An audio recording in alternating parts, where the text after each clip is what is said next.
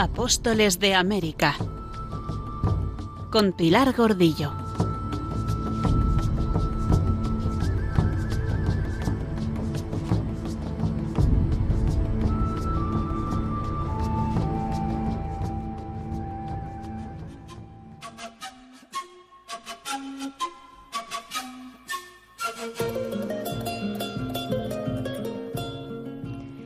Descubrimiento y conquista de América por los españoles fue un hecho trascendental para la humanidad, por sus consecuencias y también un hecho asombroso por la pequeñez de los medios materiales con que se llevó a cabo.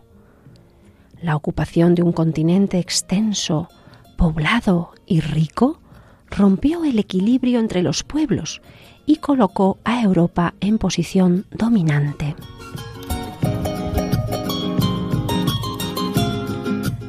Permitió que los valores romano-cristianos de su civilización se proyectasen a escala universal.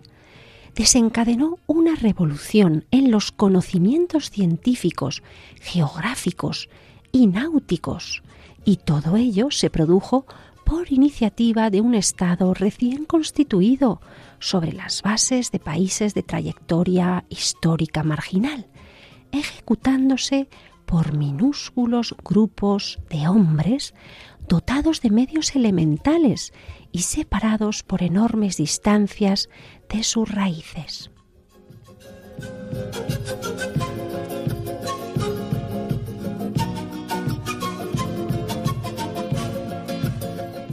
Queridos oyentes, así introduce su libro Estrategias de la implantación española en América Eduardo de Fuentes Gómez de Salazar, profesor de Estrategia y Geopolítica en la Escuela Superior del Ejército, miembro del Instituto Español San Martiniano. Y así nos introducimos de lleno en la aventura colombina y en concreto en plena travesía de descubrimiento de costas. Ahí va nuestro amigo Cristóbal Colón cartografiando, intentando llegar más al oeste, buscando el paso en esta costa hacia la China.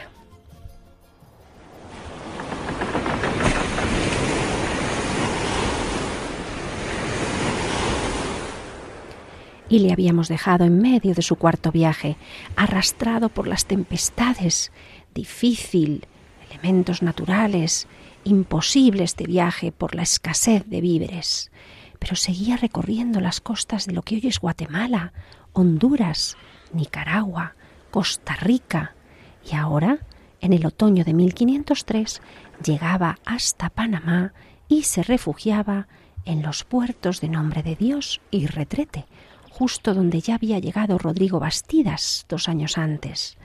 Recordamos que llegó Bastidas a este extremo de Panamá desde Colombia, desde el otro lado, y por eso es considerado el descubridor de Colombia y Panamá.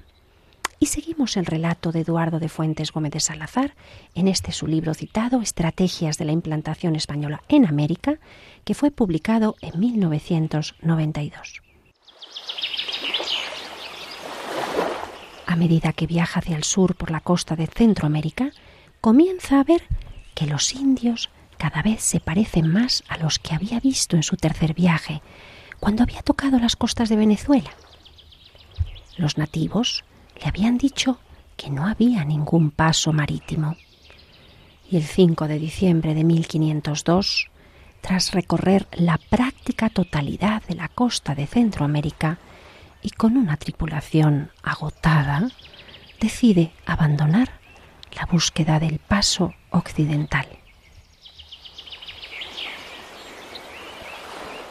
Colón, en este punto de su viaje, cuando alcanza esta bahía llamada de Retrete, con sus fuerzas al límite y los barcos muy dañados, decide parar para carenar los barcos, que tenían destrozados los cascos, y en este empeño estuvo otra semana.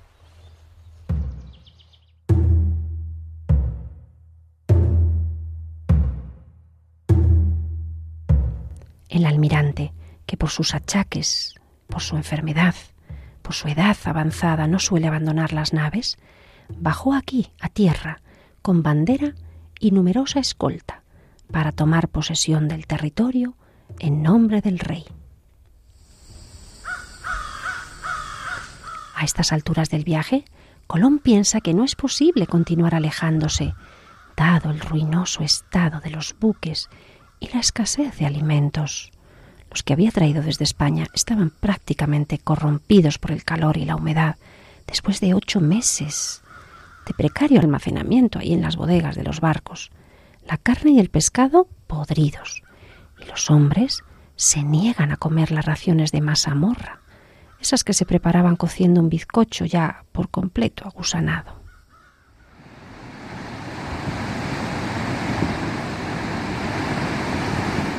Por ello decide abrir un paréntesis de espera y aprovecharlo para buscar riquezas que compensen tantos sacrificios padecidos y que estimulen de nuevo a los desanimados expedicionarios.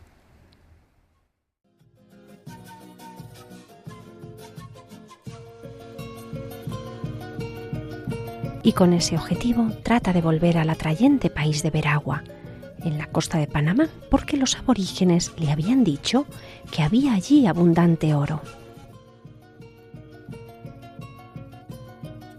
Tan señores son vuestras altezas de esto como de Jerez o Toledo. Sus navíos que fueren allí van a su casa. De allí sacarán oro. En otras tierras, para ver de lo que hay en ellas, conviene que se lo lleven, o se volverán vacíos y en la tierra es necesario que fíen sus personas de un salvaje. Genoveses, venecianos y toda gente que tenga perlas, piedras preciosas y otras cosas de valor, todos las llevan hasta el cabo del mundo para las trocar, convertir en oro. El oro es excelentísimo. El oro se hace tesoro, y con él, quien lo tiene, hace cuanto quiere en el mundo y llega que echa las ánimas al paraíso. Se refiere Colón al buen uso del oro y las riquezas, distribuyéndolas en limosnas para socorrer las necesidades del prójimo, en fundaciones pías y en todas las obras de caridad que redimen los pecados propios y de las almas del purgatorio, a las que ayuda a llegar al cielo. Así que los señores de aquellas tierras de la comarca, cuando mueren, entierran el oro que tienen con el cuerpo, Así lo describirá. Pero la ruta se va a convertir pronto en una pesadilla por el hambre y la furia de los elementos.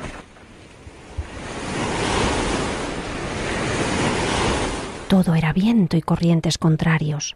Tenía los navíos innavegables y la gente muerta y enferma. Aunque la providencia se va a apiadar de ellos y conseguirán alimento al menos al tropezar con un banco de tiburones que les permitirá al menos ese día, una abundante pesca. Así que en los días sucesivos van a sobrevivir gracias a ese menú, a la carne de tiburón. Nuestros expedicionarios reponen fuerzas y así podrán volver sobre sus pasos hacia Veragua, de nuevo en la actual Panamá.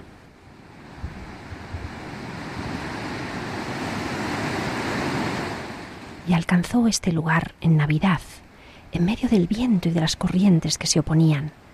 Pero gracias a la pericia náutica del almirante, los desmantelados navíos van a lograr refugiarse el mismo día de la Epifanía de 1503 en un estuario de un gran río que los nativos llaman Yebra y los cristianos llamaron Belén, porque eran estos días navideños cuando lo encontraron. Y nos lo explica Colón. Llegué a ver agua ya sin aliento. No sé si hubo otro con más martirios. Allí me deparó nuestro Señor un río y seguro puerto, bien que a la entrada no tenía salvo diez palmos de fondo. Metíme en él con pena, y el día siguiente recordó la fortuna. Llovió sin cesar, y estando ya seguro a veinte y cuatro de enero, de improviso vino el río muy alto y fuerte. Quebróme las amarras y proeses y hubo de llevar los navíos. Y cierto, los vi en mayor peligro que nunca. Remedió nuestro Señor.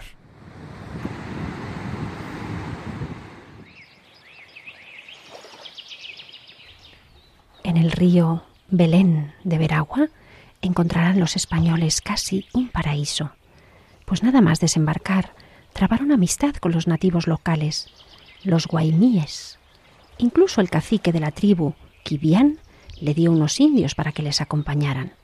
Y Bartolomé Colón inmediatamente organizó una expedición hacia el interior. Y en los ríos y arroyos, para su consuelo y ánimo, descubrieron pepitas de oro y cobre. Gracias a los indios locales, que les indicaron dónde estaban esas minas de oro rápidamente. Nos lo cuenta Colón en esa carta a los reyes, que el 6 de febrero, lloviendo, envió setenta hombres tierra adentro, y a cinco leguas encontraron muchas minas. Los indios les habían llevado a un cerro muy alto, y desde allí les mostraron hacia toda parte cuanto los ojos alcanzaban, diciendo que en toda esa parte había oro, y que hacia el poniente llegaban las minas veinte jornadas, y nombraban las villas y lugares, y había en ello más o menos oro y plata. Curioso este empeño de mostrar los indígenas la fuente de su riqueza, su oro. ¿Cómo se explica esto? Pues porque, como averiguó Colón después, el cacique les había dado orden de que les descubrieran las minas de la tribu enemiga. A donde él tiene el pueblo, llegan las barcas, y no en esas otras tierras adentro, que eran de otro cacique. Y nos sigue contando Colón, volvió mi hermano con esa gente y todos con oro que habían cogido en cuatro horas. La calidad es grande, porque ninguno de estos jamás había visto minas, y mucho menos tanto oro. Los más de estos eran gente de la mar, casi todo grumetes. Toda esta maravilla le va a hacer reflexionar y afianzarse en que la providencia está con él y que está logrando realmente su sueño. Cuando yo descubrí las Indias, dije que eran el mayor señorío rico que hay en el mundo. Yo dije del oro, perlas, piedras preciosas, especerías, con los tratos y ferias, y porque no pareció todo tan presto, fui escandalizado. Y es que yo vide en esta tierra de Veragua mayor señal de oro en dos días primeros que en la española en cuatro años, y que en las tierras de la comarca no pueden ser más fermosas ni más labradas, ni la gente más cobarde y buen puerto y fermoso río, y defensible al mundo. Todo esto es seguridad de los cristianos y certeza de señorío con grande esperanza de la honra y acrecentamiento de la religión cristiana. Y en el camino allí será tan breve como a la española, porque ha de ser con viento. Así que gracias al oro que ha encontrado en Veragua, se afianza en sus promesas el almirante. Las Indias son el mejor señorío del mundo y sus riquezas servirán para aumentar la religión y que haya más cristianos. Pues en dos días, nos ha dicho, en dos días que lleva allí, ha visto más indicios de que hay oro, más que en los cuatro años que ha vivido medio vivido en la isla de la Española. Un lugar que además, habiendo viento, se podrá conectar con España por el mar tan rápidamente como el viaje que ya se lleva haciendo durante diez años desde España hasta la isla de la Española. Así que la situación es tan halagüeña que el almirante acuerda instalar allí una población permanente y dejar en ella a su hermano Bartolomé con ochenta hombres. Mientras él regresa a España en busca de refuerzos, esta será la aldea de Santa María de Belén, el segundo asentamiento español en el continente americano, después de esa otra que conocimos, Nueva Cádiz, la que se llamó primero Villa de Santiago de Cubagua. Así que tenemos a nuestros marineros trabajando afanosamente en la construcción de un poblado con casas de madera, en cuyo almacén o alóndiga van a guardar una parte de los alimentos que quedan, de los no perecederos, y también allí van a dejar la más averiada de las carabelas, para que permita a la guarnición moverse en las inmediaciones, y en ella van a establecer un depósito, un depósito de seguridad con las armas y con la pólvora. ¿Durará la concordia con los habitantes del lugar? Parece que poco tiempo duró surgieron inmediatamente fricciones. En una de las incursiones nocturnas, algunos españoles abusaron de las mujeres indígenas y el cacique, Quibián, ese cacique de la tribu que se mostró amistoso al principio, pues se puso furioso y decidió aliarse con varias tribus vecinas para formar un numeroso grupo de guerreros y en secreto prepararse para aniquilar a estos invasores cuando estuvieran dispersos, como era habitual en ellos. Yo tenía mucho aparejo para edificar y muchos bastimentos. Asenté pueblo y di muchas dádivas al Quibián, que así llaman al Señor de la tierra. Y bien sabía que no había de durar la concordia. Ellos muy rústicos, y nuestra gente muy importunos, y me aposesionaba en su término. Después que él vido las casas fechas y el tráfago tan vivo, acordó de las quemar y matarnos a todos. Muy al revés salió su propósito. Quedó preso él, mujeres y fillos y criados. Bien que su prisión duró poco. El Quibián se puyó a un hombre honrado, a quien se había entregado con guarda de hombres. Eh, los fillos se fueron a un maestre de navío, a quien se dieron en él a buen recaudo. En enero se había cerrado la boca del río. Así que de nuevo más pruebas, no solo un nuevo enemigo dispuesto a combatir con armas, sino además la naturaleza contraria, porque el río donde están los barcos para escapar se ha secado y el paso está cerrado. Menos mal que la conjura fue descubierta a tiempo por un simple escribano de la expedición, Diego Méndez, quien se va a revelar como uno de los más sagaces y atrevidos de todos los hombres embarcados en este cuarto viaje. Alertado el almirante, el combate entre Guaymíes y los marineros de Colón, desgraciadamente se inicia. Y aunque los guaymíes superaban en número a los marineros por 10 a 1, las armas más potentes de estos, con las espadas de metal y sobre todo los arcabuces que disparaban pólvora, los hicieron retroceder. Aunque en el contraataque mataron algunos españoles y el resto pudo huir hacia los barcos. En este momento comienza a llover y la lluvia hace que el canal se reblandezca y se abra la barra arenosa de la embocadura fluvial, momento que aprovecharán para hacerse a la mar con las tres carabelas que todavía pueden resistir la travesía. La cuarta queda abandonada, al igual que el asentamiento y los planes de poblar allí. A todo deben renunciar por salvar la vida. Dejemos que sea el almirante el que nos cuente en primera persona el relato milagroso de su huida de la muerte, la misma noche de Pascua, cuando se produjo el milagro de que el mar se abrió, en este caso el canal del río, para poder salir con sus barcos. Levantéme cuando pude, y al cabo de nueve días hizo bonanza, mas no para sacar navíos del río. Recogí la gente que estaba en tierra y todo el resto que pude, porque no bastaban para quedar y para navegar los navíos. Quedara yo a sostener el pueblo con todos, si vuestras altezas supieran de ello. El temor que nunca aportaría allí navíos me determinó a esto, y la cuenta que, cuando se haya de proveer de socorro, se proveerá de todo. Partí, en nombre de la Santísima Trinidad, la noche de Pascua, con los navíos podridos, abrumados, todos fechos agujeros. Allí, en pelea, dejé uno y hartas cosas. El río abrió un canal por donde saqué tres de ellos vacíos con gran pena. Las barcas volvieron adentro por la sal y agua. La mar se puso alta y fea, y no les dejó salir fuera. Los indios fueron muchos, y juntos, y las combatieron, y en fin, los mataron. Mi hermano y la otra gente toda estaban en un navío que quedó adentro.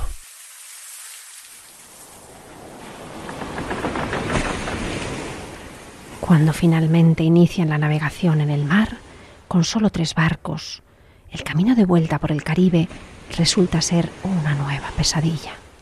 Todos los barcos estaban ya afectados por la broma, ese molusco que se come la madera. Abromados o abrumados, decimos, y sus cascos podridos. Esos barcos ya comenzaban a hundirse la única solución era achicar el agua con cubos y una bomba de aspiración que consistía en un tubo de madera con un pistón que bombeándose sacaba el agua que entraba en el cascarón del barco y la vertía en la cubierta, donde debía ser arrojada al mar en cubos. a mano. Estaban en alta mar, sin tierra cercana donde apoyarse. ¿Y dónde estaban los calafates, los reparadores de barcos de la expedición?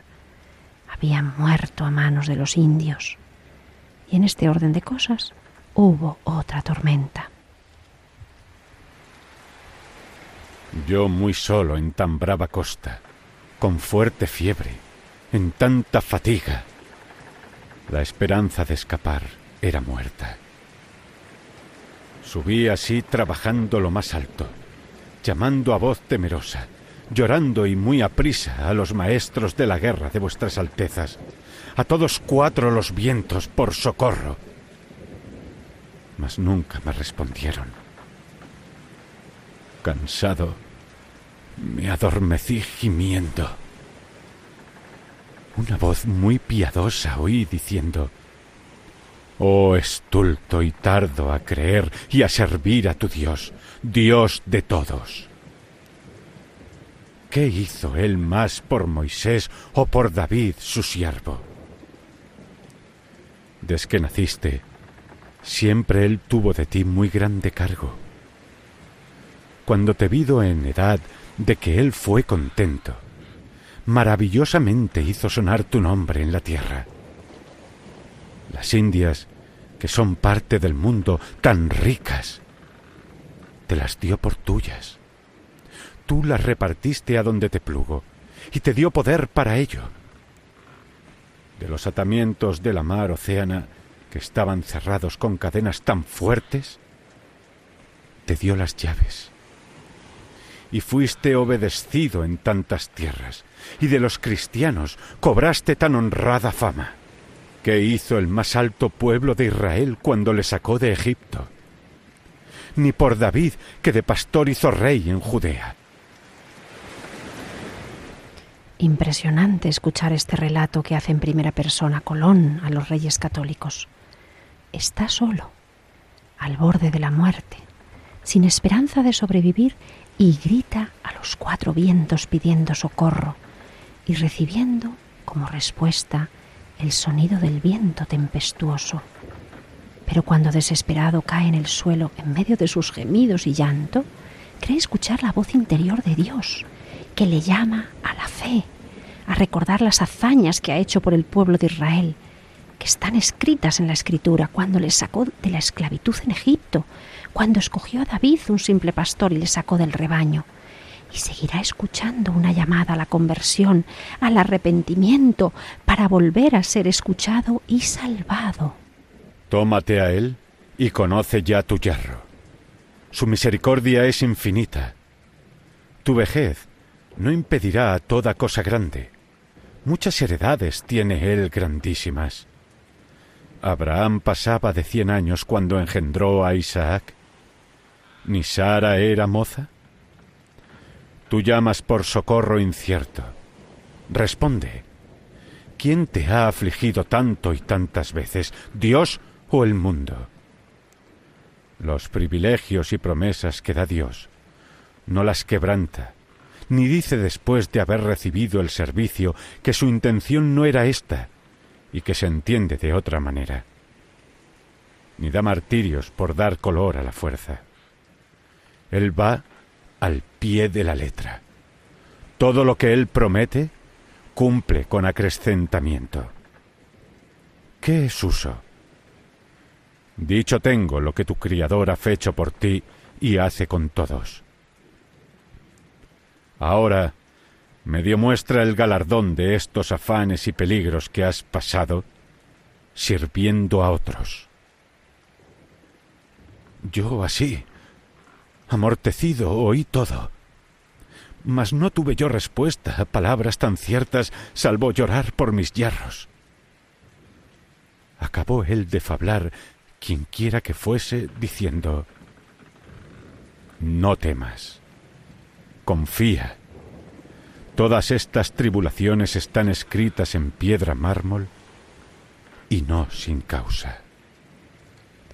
Colón nos acaba de hacer esta confesión tan íntima de su vida interior, de su oración, de su llorar sus pecados, y también de la respuesta y aliento que recibe del mismo Cristo.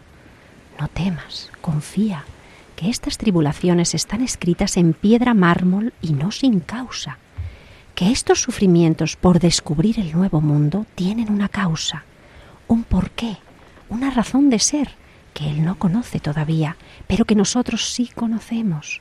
Hoy, después de más de 500 años, sabemos que debía ser descubierto este continente inmenso por España para llevarle toda su cultura y traspasar el humanismo cristiano y la salvación a miles de personas hasta el día de hoy.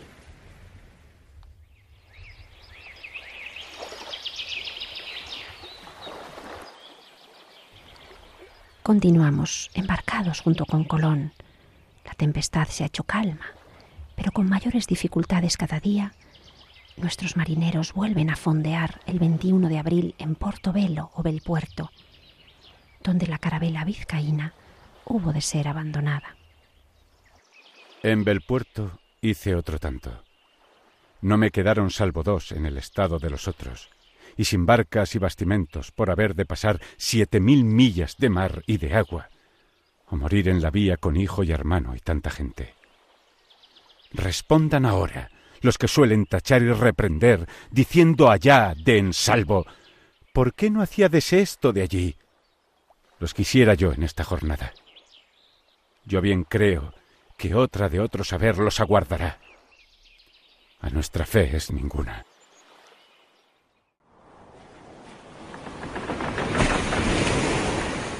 Desde este punto, como nos ha dicho, sin barcas de apoyo, ni bastimentos, ni alimentos, se tiene que enfrentar a la travesía de hacerse a la mar hacia la española con siete mil millas de mar, poniendo en riesgo la vida de su hijo y de su hermano y de todos los tripulantes que todavía sobreviven.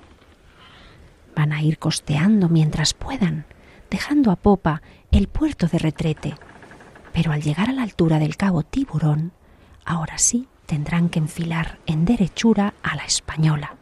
Y como siempre, el mar Caribe les aguarda con sus vientos, ciclones, tempestades. Y llegado con cuatro leguas, revino la tormenta.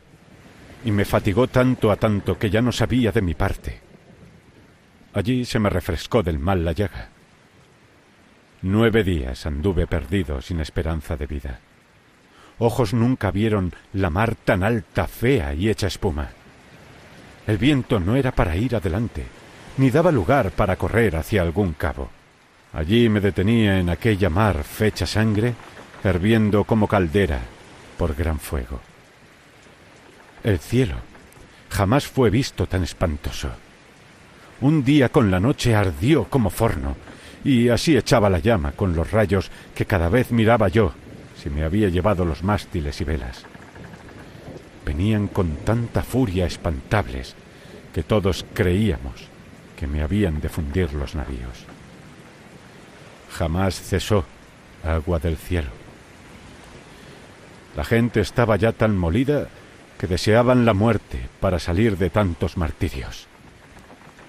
Los navíos ya habían perdido dos veces las barcas, anclas, cuerdas, y estaban abiertos, sin velas.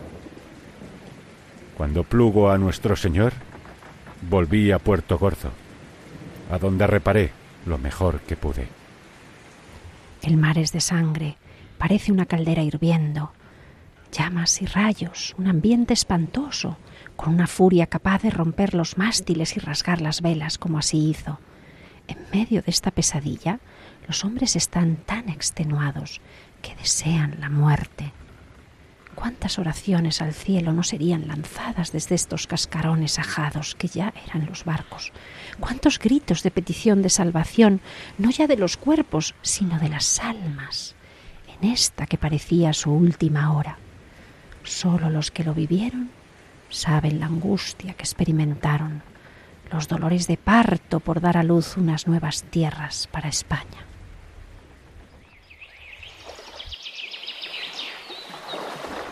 Pero el 13 de mayo ha vuelto otra vez al continente, a la misma costa de Panamá, esta vez en la provincia de Mayo, que parte con aquella de Catayo, nos dirá Colón, y desde allí volverá a intentar encaminarse hacia la española, con mucho cuidado de no acercarse a islas pequeñas para no golpear los bajos de los barcos que siguen maltrechos y hechos pedazos.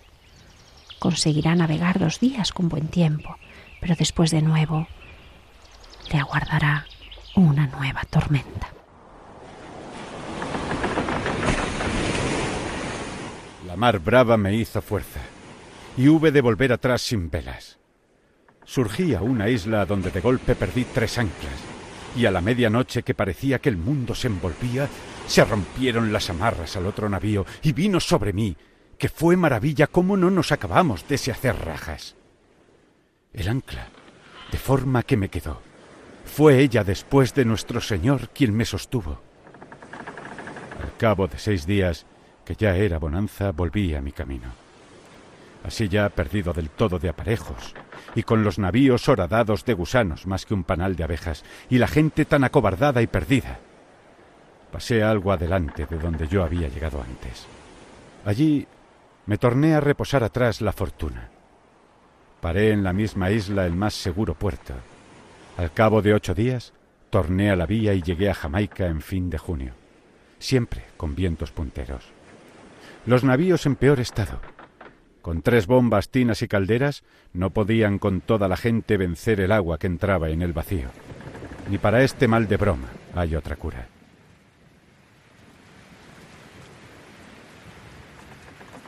Tras la tormenta donde las naves lucharon contra las fuertes corrientes y fueron arrastradas por ellas, pasaron cerca de las islas Jardines de la Reina y tras los seis días de bonanza pudieron recalar en las proximidades del Cabo Cruz de Cuba. Auxiliados por los indígenas de un poblado próximo, los navegantes van a esperar varios días reponiendo fuerzas. Necesitaban llegar a Santo Domingo para ser auxiliados pero no se lo permitía la capitulación, el pacto que había firmado con los reyes.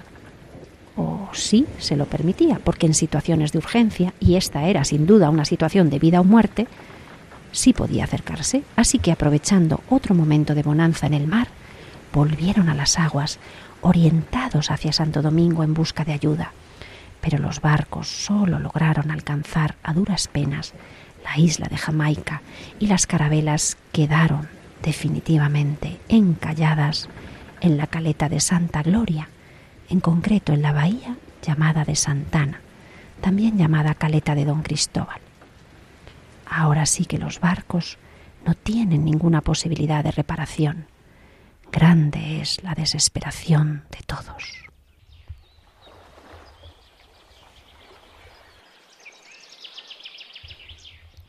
Estamos en el mes de junio de 1503 las dos naves que les quedan tienen que ser abandonadas en esa playa con sus cascos inservibles. Grande es la desesperación de todos, es la frase que se repite varias veces en su carta. Y no es para menos. Los tripulantes, supervivientes de este cuarto viaje, se encuentran perdidos en la otra parte del mundo, a 40 leguas de la española, que es algo menos de 200 kilómetros, pero nadie conoce su paradero sus barcos encallados, lo que viene a ser lo mismo que naufragados en una isla con habitantes desconocidos. Y por si fuera poco, el almirante sufre fiebres altas y episodios de gota muy dolorosos, sin medicinas que le alivien, ni pan y vino que le fortalezcan.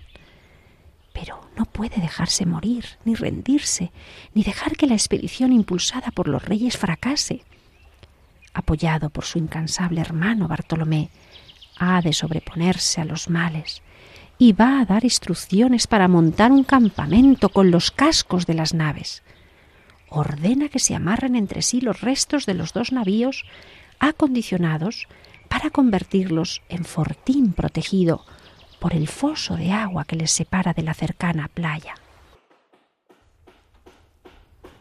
Nadie debe abandonarlo según sus instrucciones, salvo con ocasión de las partidas exploradoras que se preparen, y estas partidas van saliendo ordenadamente para intentar una convivencia buena con los indios de la isla, estableciendo contacto con los poblados indígenas cercanos que les ofrecen comida para subsistir. Asegurada la supervivencia, comienzan a buscar cómo salir de esta isla.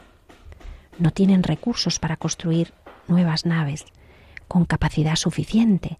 Tampoco hay esperanza de que pase por las proximidades ningún barco español. Pero en medio de tal desolación, como siempre que la situación es desesperada, surge un rayo de esperanza. Diego Méndez, el escribano, propone un plan que suena posible y sobre todo que ofrece una posibilidad de escapar de allí. En sus andanzas por el interior de la isla ha trabado amistad con varios caciques y ha logrado que uno de ellos le venda una amplia canoa, capaz para ocho remeros. Con ella se ofrece ahora a llegar hasta la española. El almirante, asombrado y quizá desesperado, se agarra a este clavo ardiendo, claro, y le recomienda dos misiones en el caso de que logre culminar la hazaña de llegar a la española, remando en canoa. Primero, habrá de buscar a los administradores del antiguo virrey, los que sirvieron fielmente a Bartolomé Colón, para pedirles dinero, con los que comprar una nave para volver a rescatarlos. Parece que Colón propuso primero en secreto a Diego Méndez ir en canoa a la española a pedir ayuda, y cuando aceptó, le pidió en público delante de todos para no despertar suspicacias, para evitar celos en la tripulación. Así que Colón lo hizo y Méndez se ofreció delante de todos voluntario. Si logra su hazaña, deberá embarcar con rumbo a España para entregar personalmente al rey y a varias personalidades una serie de cartas que Colón, como es su costumbre, ha redactado durante el viaje. Esa larga carta en la que hoy estamos basándonos, la que estamos leyendo, con la maravillosa voz de Kenny Roldán, nuestro colaborador, como Cristóbal Colón. Diego Méndez entonces se va a poner al frente de esta épica aventura. Irá acompañado por Bartolomé Fieschi, que había sido el capitán de la Vizcaína, esa nave que ya dejamos abandonada en Veragua. Y junto con seis remeros indios, indios de confianza, sin duda mucho más robustos, resistentes y experimentados que los españoles, estas ocho personas en la tripulación se pondrán rumbo a la española, en canoa. Serán capaces de alcanzar nuestra isla en esa sencilla canoa por este mar que ya vamos conociendo tan traicionero, tan tempestuoso y huracanado, que cuando menos espera hace naufragar a los barcos más pesados.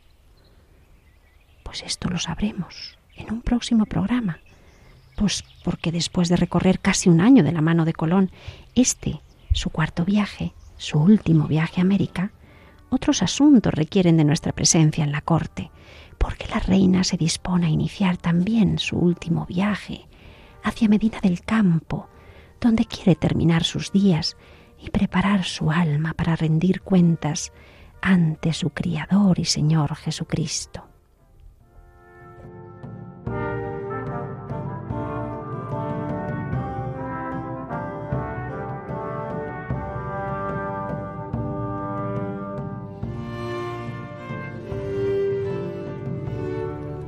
Y vamos a seguir a María Isabel del Val Valdivieso en su interesante artículo Hacia el fin de la itinerancia, Isabel I de Castilla, en el que recorre los viajes de la reina y su casa y corte en esta itinerancia que fue su reinado, donde sabemos que no hubo una capital ni una ciudad única donde se asentaran los reyes, sino que durante los treinta años del reinado fueron trasladándose desde Segovia a Burgos, Valladolid, Toledo, Sevilla, Córdoba, Málaga, entre el norte y el sur del Duero, hasta llegar el año anterior a su fallecimiento, cuando inicia su último viaje, este año que hoy estamos conociendo de 1503, desde Alcalá de Henares a Medina del Campo, donde va a prepararse para morir.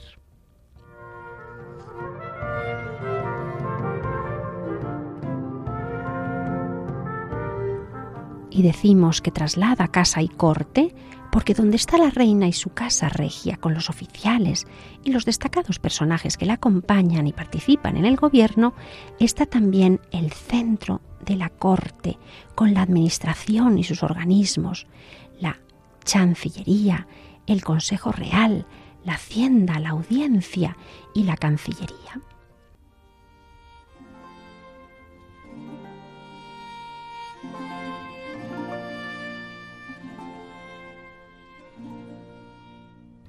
El año 1503 se inicia en la corte de España con los reyes aposentados en Alcalá de Henares, en ese palacio arzobispal del arzobispo de Toledo, el mejor anfitrión, porque recordamos que estos años la cátedra arzobispal de Toledo está ocupada por el queridísimo para la reina, confesor, Fray Francisco Jiménez de Cisneros.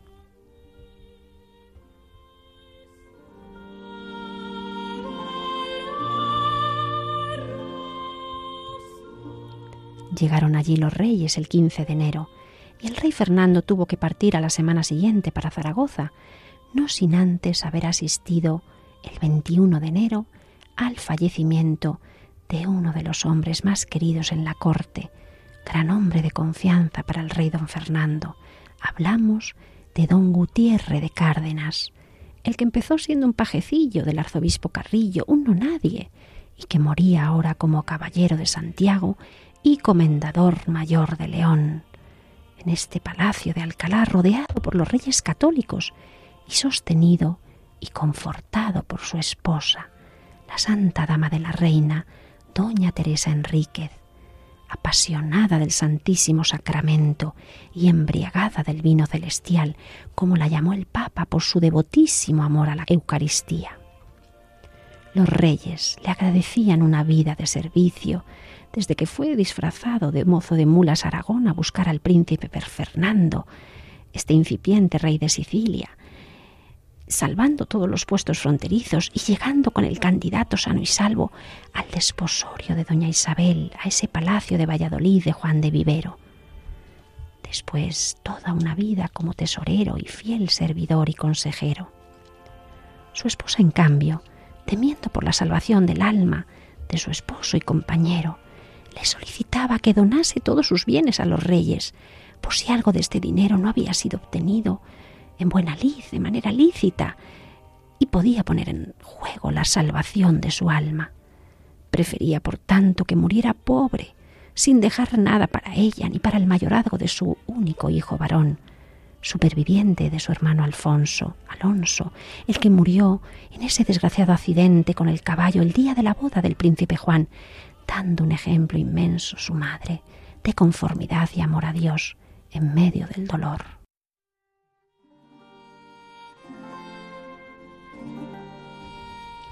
Así estaban las cosas, cuando el esposo agonizante cedió a los deseos de su santa esposa y los reyes católicos tuvieron que aceptar todo este patrimonio para, una vez cerrados los ojos del moribundo don Gutiérrez, devolverlo a la familia con esa generosidad y sentido de la justicia que siempre les caracterizó. Después de estos acontecimientos tan dolorosos, pues se van los amigos, los fieles consejeros y sus amigas más íntimas, sus damas enviudan y permanecen de luto a su lado. La reina tiene que atender a su hija, doña Juana, que está en sus últimos meses de gestación, en los que enloquece por la impotencia de no poder seguir a su esposo Felipe el Hermoso, que va camino de vuelta a Flandes. No puede seguirle por lo avanzado de su embarazo y se resiste a aceptar esta voluntad.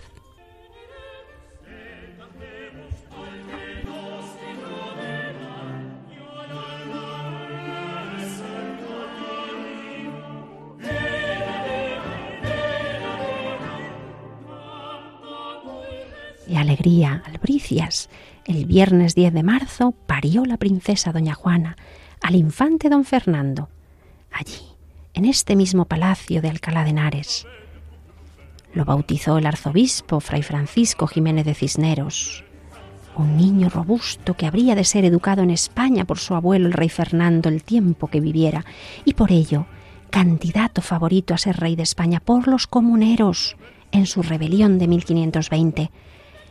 Mientras se recupera la princesa de Asturias, doña Juana, de su parto y posparto, su madre la reina permanece a su lado.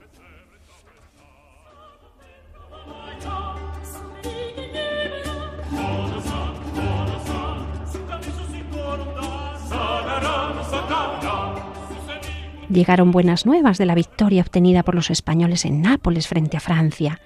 La gente que había pasado con don Pedro Puertocarrero venció en la batalla de Monsieur, Giovení en Nápoles, donde fue muerto el visorrey francés y donde 4.500 franceses fueron capturados y tomaron para España la ciudad de Nápoles.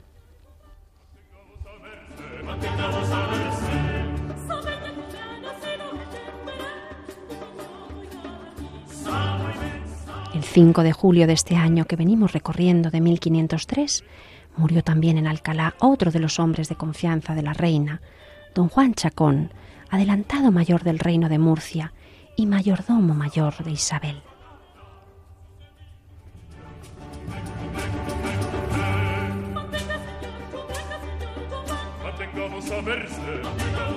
Llegó el momento de partir hacia el Valle del Duero, en parte presionada por su hija que desea organizar su regreso a Flandes lo más pronto posible, y el viernes 14 de julio se pone en marcha la comitiva que debía llevar a la reina a la villa de Madrid.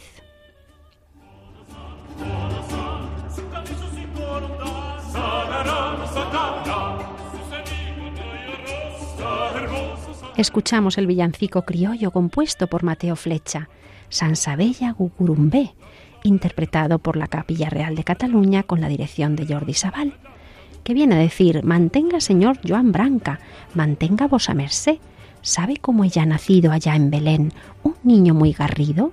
Samu ven, Samu bien, vamos a ver su nacimiento, Dios pesebre echado está, sa contento, vamos allá, su vení, que ya beberá, bonasá, bonasá, su camisoncico, rondaro, sagarano, sagarano, Susanico cuyo rostro sa hermoso, sa hermoso.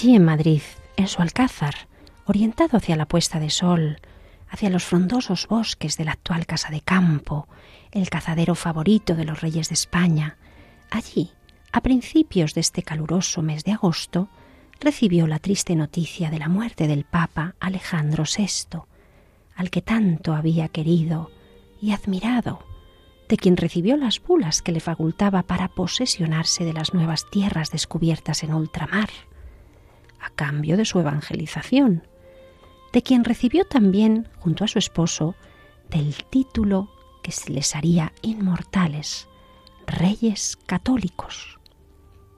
La Iglesia ahora se ponía en manos del cardenal de San Pedro Advíncula con el nombre de Julio II. Sin duda se terminaba una época, se estaba cerrando un ciclo de la historia. Sus amigos partían a la otra vida, ella también debía ponerse en marcha para llegar al lugar que había destinado para su muerte y descanso.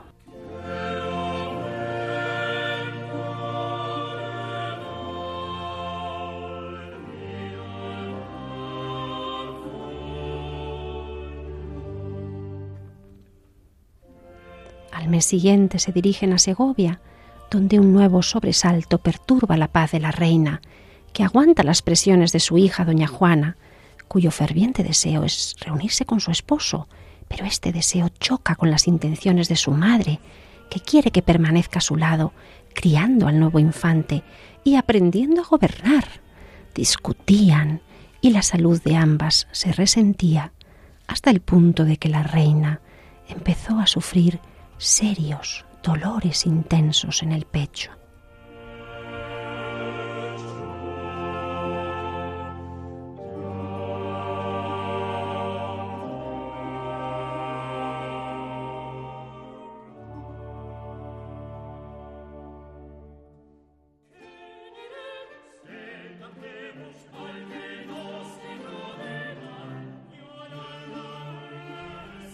Finales de noviembre la corte se pone de nuevo en marcha y tras pasar por Santa María de Nieva y por Olmedo, llegarán a Medina del Campo, donde ya les encontramos instalados a comienzos de diciembre.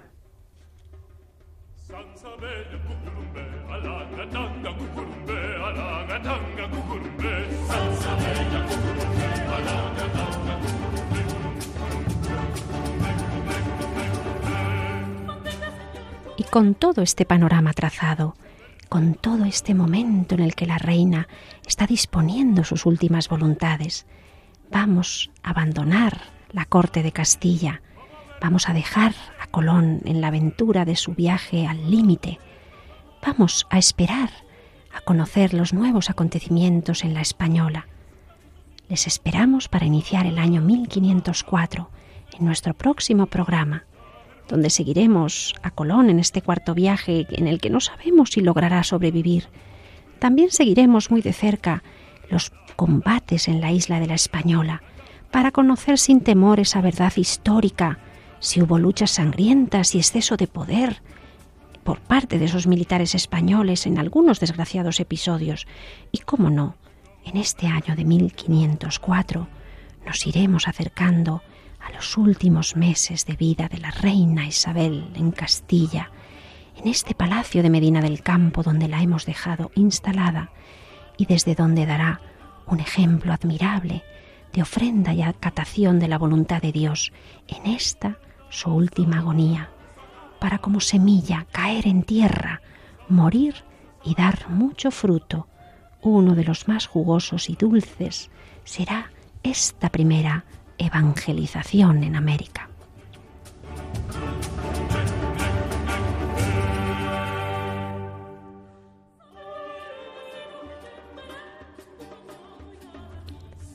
Les esperamos entonces y nos despedimos recordándoles que pueden escribirnos al correo apóstoles de América y también volver a escuchar los programas en el podcast que lo encontramos en la web de radiomaria.es. Así que no, no, no nos abandonen, no abandonen esta travesía que tenemos todavía muchos miles de kilómetros por recorrer, siguiendo siempre los pasos de nuestros primeros apóstoles de América.